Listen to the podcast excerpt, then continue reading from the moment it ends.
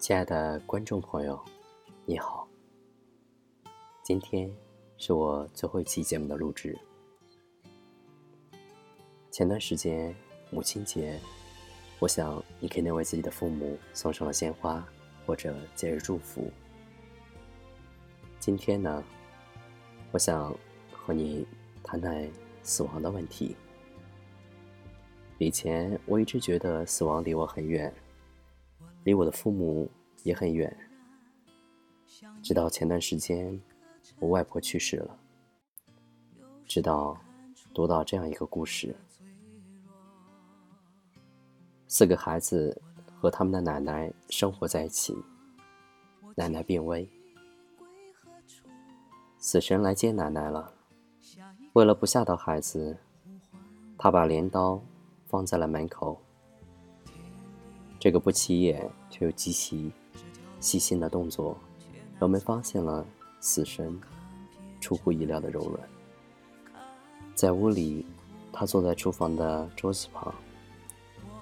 四个孩子中，只有最年幼的丽敢支持他。在一片安静中，孩子们能听见奶奶在阁楼上的呼吸声，呼吸节奏。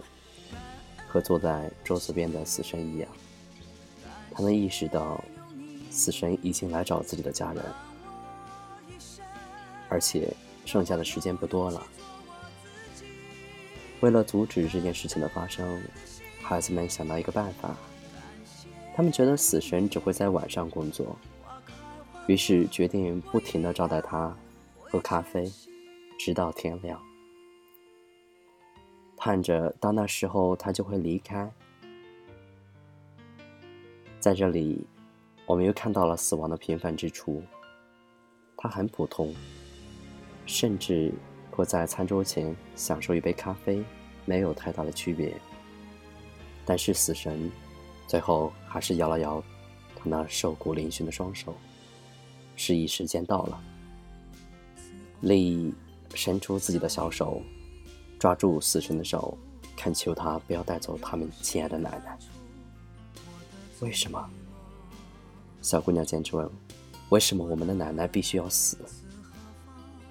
有些人说，死神的心像煤炭一样黑而了无生气，但事实并不是这样。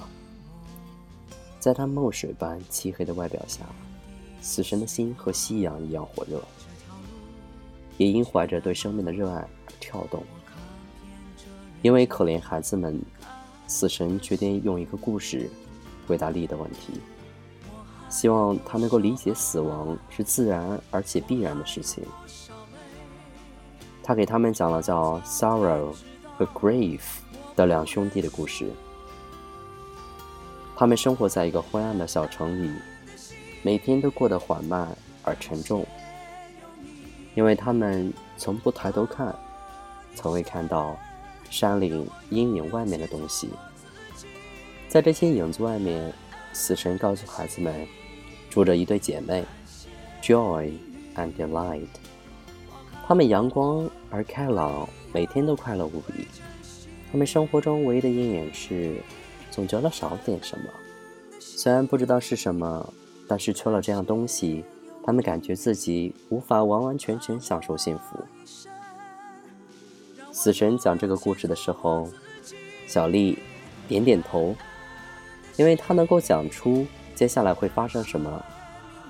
两个男孩遇见两个女孩，他们彼此相爱，组成了两对特别适合的情侣：悲伤和开心，悲痛和愉悦。死神告诉孩子们，这个故事和生与死的道理是一样的。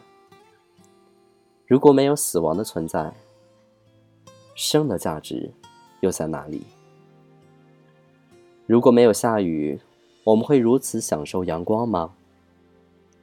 如果没有黑夜，又有谁会歌颂白天？痛苦与美丽往往并存。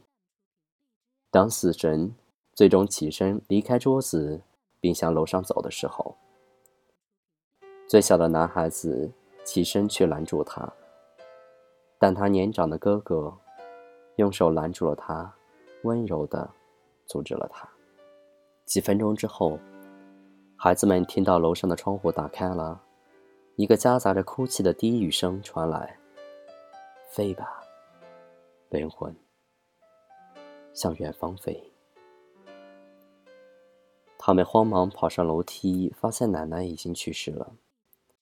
他们非常非常难过，却包裹在温暖的平静中。窗帘在清晨的微风中轻轻摇晃，看着孩子们，死神平静地说：“面对死亡，你们会哭，会伤心，但是永不破碎。让你们的眼泪和悲伤。”帮助你们开始一段新的人生。然后他就离开了。自那以后，每当孩子们打开一扇窗户，他们都会想到自己的奶奶；而每当微风吹拂过面庞，他们也似乎感受到了奶奶的抚摸。故事到这里就结束了。活着之所以美，是因为它的阴影里。有死亡，面对死亡，我们无能为力。父母的离开更是生命力不可承受之重，因为我们再也不是孩子了，再也没人会无底线包容我们，不离不弃了。我们会哭，甚至一度觉得自己再也好不起来，好像被全世界抛弃。但是生活还要继续，我们能做的唯有珍惜他们活着的时光，在他们身边的时候，多花时间陪陪他们；他们嘘寒问暖的时候，不要觉得不胜其烦。放假了，不要总和朋友吃喝玩乐，陪他们看个电视，逛逛菜市场。情人节总不忘给你的他送花，母亲节、父亲节，也请记得给自己的爸妈一个小惊喜。如果你离家在外，记得常回家看一看。这就是今天节目的所有内容。祝福你们的爸爸妈妈。永远健康，永远充满活力。好了，是时候说再见了，亲爱的听众，晚安。